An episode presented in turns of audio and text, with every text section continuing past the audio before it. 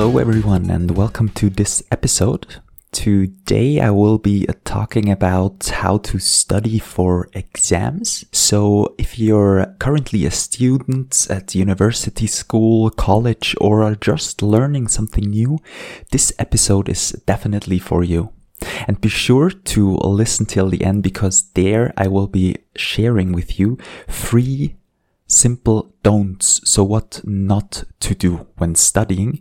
And this will, yeah, probably surprise you. So let's not waste any more time and get right into this with scoping the subject.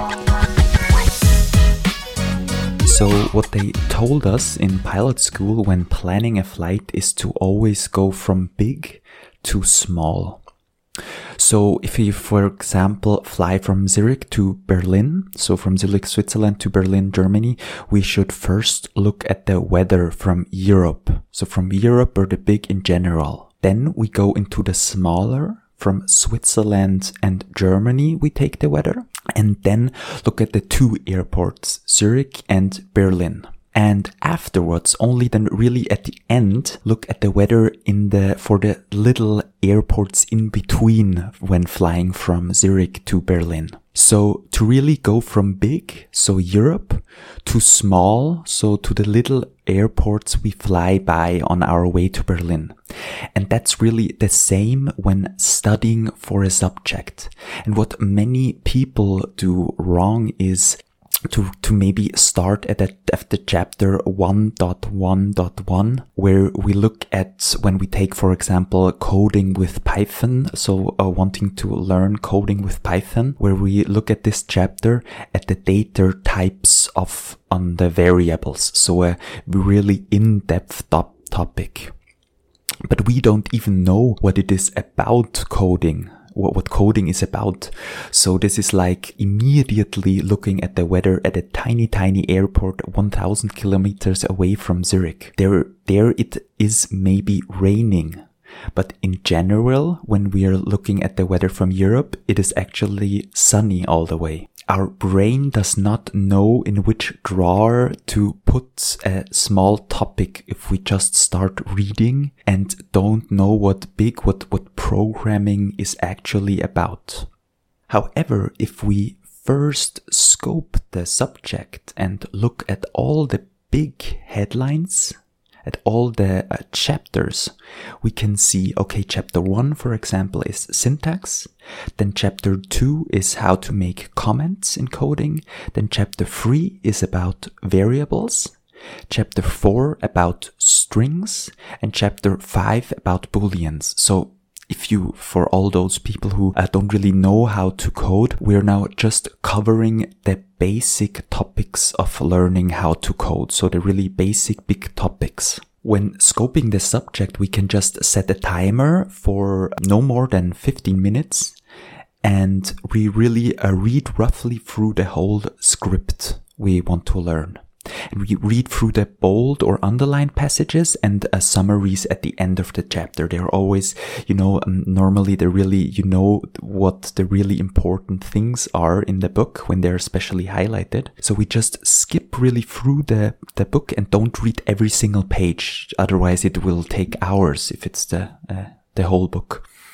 And then we already have an a rough overview of the subject and our brain has noticed the structure of the book and has a rough idea what we're going to read soon then in detail. It has already remember and seen the pages. And we know it will be sunny in Europe and we have a basic understanding of what we are going to face when making the flight from Zurich to Berlin. So now when we read any chapter, the brain knows where to put the information and can then really better connect the dots, knows what's behind and in front of it when reading. And this is really the first very important step to scope the subject.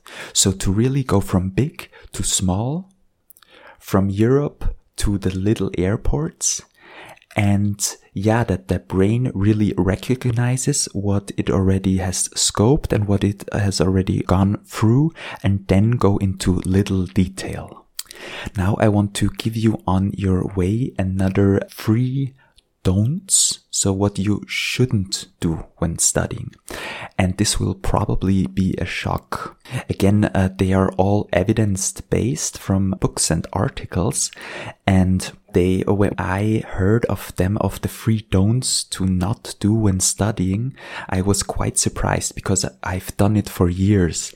And, uh, research really shows that these things are very, very in- inefficient and will not have a great impact when studying. So the first don't is to do not reread a textbook when studying. This means you will not score better at a test if you read a textbook for the second time. The second point is highlighting maybe looks nice, but will not at all contribute to a better grade. And the third point is taking notes from a lecture will not improve your test score either. So thank you very much for listening. I hope this episode was fun for you and be sure to go on my website neurohackingly.com and check out my newest blog post about how not to overthink and be sure also to listen to my next podcast episode. There I will be revealing a big surprise. Thank you very much for listening and until next time. Bye bye.